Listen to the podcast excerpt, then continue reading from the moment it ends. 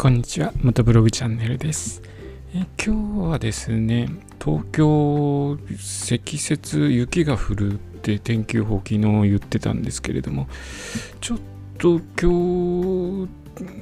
昨日雪が降るっていう天気予報で今日開けてみて、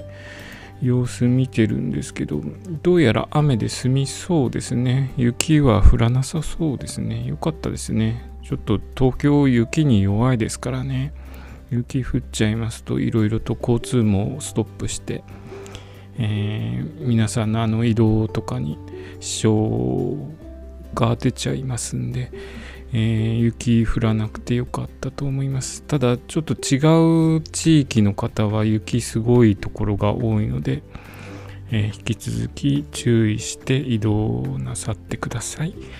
えー今日のお話はですね、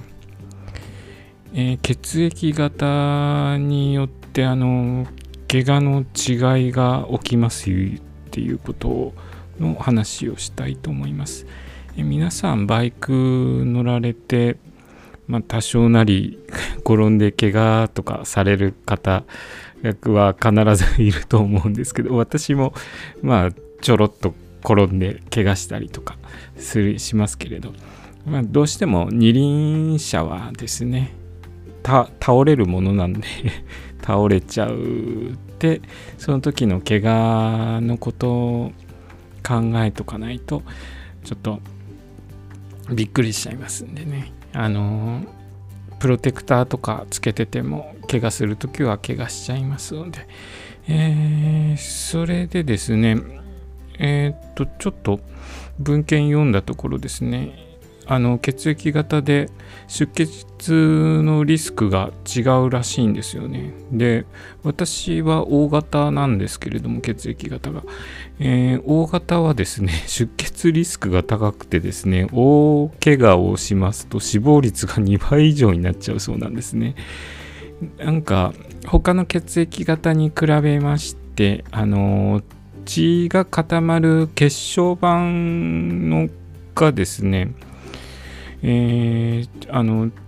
傷を塞ぐ血小板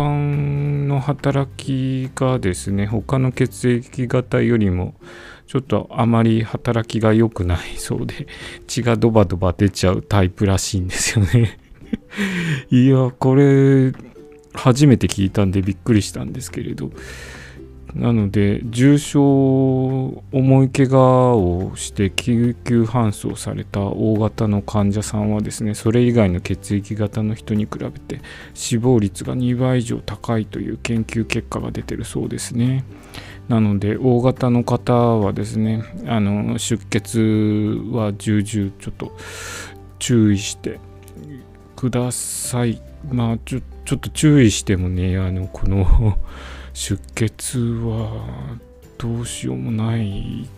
ですけれどね、えーちょっとこれ怖い話ですね。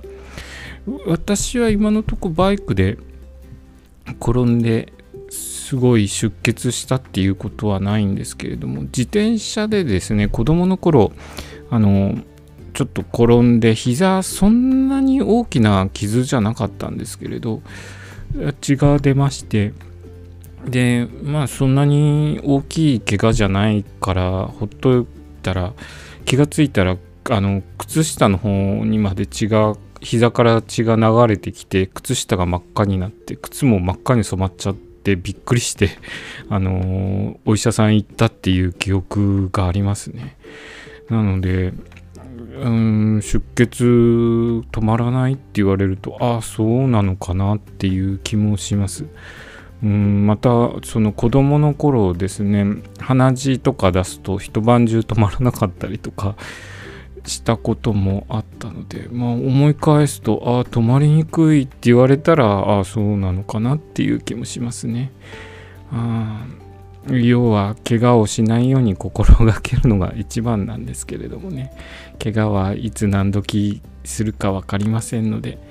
えーまあ、大型の人はあの出血が止まりにくいっていうのだけ頭に入れといていただけるとあの何かあった時に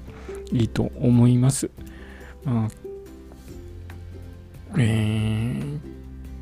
そんな感じで今日のお話はここまでとさせていただきます。えー、今日もお聴きくださりありがとうございました。それではまた明日。